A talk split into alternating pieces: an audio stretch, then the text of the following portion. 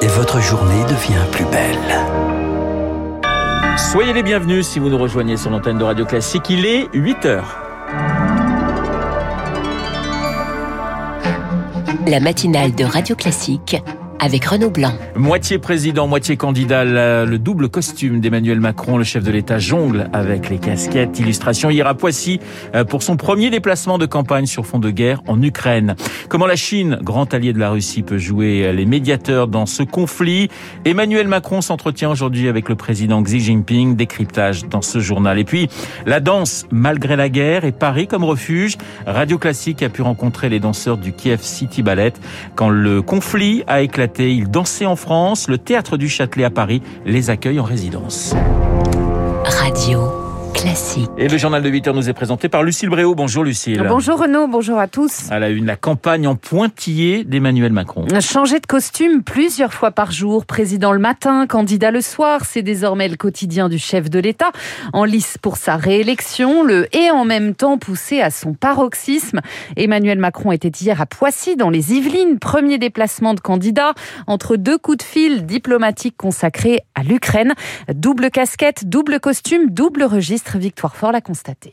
Pas de spot de campagne, ni de musique entraînante. Je suis candidat depuis quelques jours. Je le suis dans un contexte qui est lourd. L'équipe d'Emmanuel Macron revendique cette sobriété de la mise en scène. Contexte oblige. Tout à l'heure, je suis partie prendre, euh, donc mettre de l'essence dans mon véhicule et j'ai vu plus de 2 euros. Monsieur le Président, est-ce que vous vous rendez compte que c'est juste énorme? Samira est podologue, son époux chauffeur de taxi. Notre pouvoir d'achat diminue. Autant se parler franc nos économies vont être touchées. Sur Une aide du gouvernement sera apportée rapidement pour compenser la hausse des prix du carburant. C'est le président qui l'annonce. Le candidat Emmanuel Macron, lui, distille les éléments de son futur programme. Fin de la redevance, par exemple, ou pour l'école, 30 minutes de sport par jour au primaire. À chaque thème abordé, Emmanuel Macron rappelle ce qui a déjà été fait et ses ambitions. Danielle est une enseignante à la retraite. Bien sûr, le métier doit être euh, revalorisé, mais on attend de voir comment et avec quelle rapidité. Arrivé sous les applaudissements, le président candidat repart. Je vais devoir filer à cause des contraintes et, du colmé. Un rendez-vous téléphonique l'attend. Ce n'est pas la campagne qu'il aurait souhaité mener, souffle un membre de son équipe.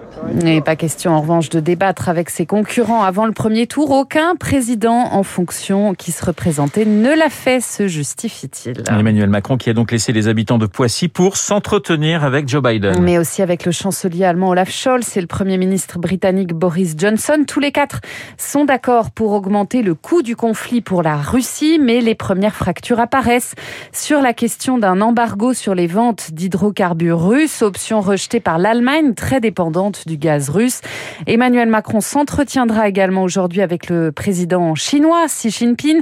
La Chine a réaffirmé hier son amitié éternelle avec Moscou tout en assurant vouloir faciliter le dialogue dans le conflit russo-ukrainien. Bref, elle souffle le chaud et le froid, Eric Kioch. Pour la Chine, 2022 était synonyme de reprise économique. Mais avec la guerre en Ukraine, elle table désormais sur à peine 5,5% de croissance. Coincée entre sa quête de dynamisme post-Covid et son alliance avec Moscou, Pékin joue aux équilibristes. Valérie Niquet, politologue de la Chine. La Chine elle-même n'a pas encore euh, décidé et tente de garder de fer au feu pour ne pas perdre euh, sur aucun des deux euh, tableaux. La réaction des Occidentaux a surpris Pékin par l'ampleur des sanctions économiques, mais aussi par la fermeté politique. Si la Chine reste relativement mutique, c'est aussi pour jauger l'Occident. On est tout au début des sanctions. Ils vont observer et ils ne prendront des décisions qu'en fonction de ce qui leur semble être leur intérêt immédiat, mais aussi à long terme. Dans le conflit actuel, Pékin n'a rien à gagner. Une Russie trop forte ou un Occident uni renforcé seraient des menaces d'égale importance. Alors la Chine s'abstient et cherche une troisième voie, selon l'économiste Marie-Françoise Renard. La Chine forme une espèce de groupe avec des pays comme l'Inde, l'Afrique du Sud, qui représentent la majorité de la population dans le monde pour dire on est en dehors de tout ça, au-dessus de tout ça. Pour Recep Borrell, chef de la diplomatie européenne, la Chine est le seul médiateur possible dans cette guerre.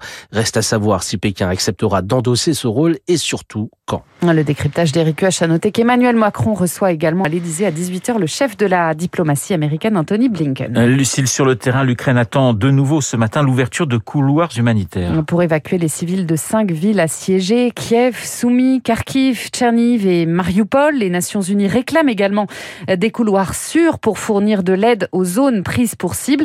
Ce matin, donc, comme hier, Moscou promet de nouveau des cessez-le-feu locaux, mais la prudence reste évidemment de mise, Pierre Collard. Oui, car pour le moment, ça n'a pas fonctionné. Hier, le choix donné aux Ukrainiens assiégés était simple, soit les bombes, soit partir, mais en Russie. Sur les six couloirs proposés, quatre menaient vers la frontière russe ou l'allié Bélarus. Dans ce contexte, l'Ukraine a préféré refuser.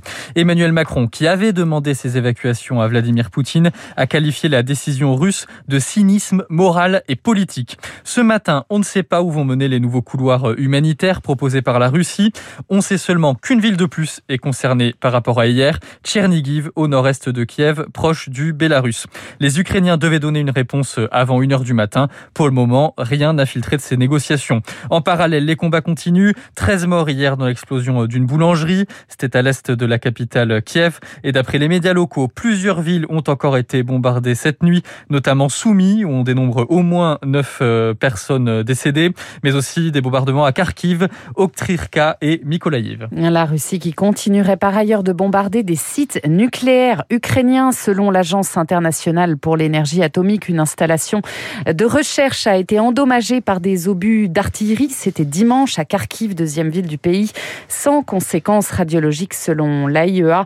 Ça a noté que selon les Nations Unies, plus de 400 civils ont déjà été tués en Ukraine. 1 700 000 personnes ont déjà fui le pays. Voilà, on reparlera de la situation en Ukraine avec mon invité juste après ce journal, le général Dominique Trinquant. Il y a les Ukrainiens qui tentent, Lucille, de quitter leur pays et ceux qui ne peuvent pas rentrer en Ukraine. Oui, c'est le cas des danseurs du Kiev City Ballet. Quand la guerre a éclaté, ils étaient en France pour danser Casse-Noisette, contraints de rester. Ils ont été accueillis en résidence au théâtre du Châtelet à Paris. Ce soir, ils seront sur scène en compagnie notamment d'une trentaine de danseurs de l'Opéra de Paris, dont la danseuse étoile Aurélie Dupont. Lauriane Toulmont a pu assister aux dernières répétitions. Olga avance son corps frêle dans la salle, les traits tirés et les yeux humides. Elle danse avec en tête sa ville, Kiev, ses parents et son mari, restés au pays. Je n'arrête pas d'y penser. Est-ce que c'est vraiment possible? C'est vraiment chez moi? C'est dur de danser, de sourire sur scène, mais on essaye quand même de le faire. Et à chaque fin de représentation, on se met tous à pleurer. Un ballet amputé de ses principaux solistes, bloqué en Ukraine. Certains cherchent à gagner Paris pour trouver refuge ici, au théâtre du Châtelet. Ivan Koslov dirige le Kiev City Ballet. Nous sommes des guerriers sur scène. Danser, c'est le seul langage que nous connaissons. Pour nous battre, pour notre liberté, pour aider notre pays. Le théâtre du Châtelet leur offre donc une résidence illimitée avec l'appui de la mairie de Paris du théâtre de la ville qui gère la logistique. Son directeur Emmanuel de Marcy-Mota lance ce soir un appel aux autres lieux de culture en Europe. Il y a une urgence. Nous devons immédiatement créer cette alliance des théâtres européens, cette solidarité avec l'Ukraine, qui doivent pouvoir accueillir en résidence des artistes ukrainiens, des compagnies de théâtre, de danse, de musique, des intellectuels, des auteurs. De Florence à Lisbonne en passant par Amsterdam et Athènes, une dizaine de lieux ont déjà répondu présent.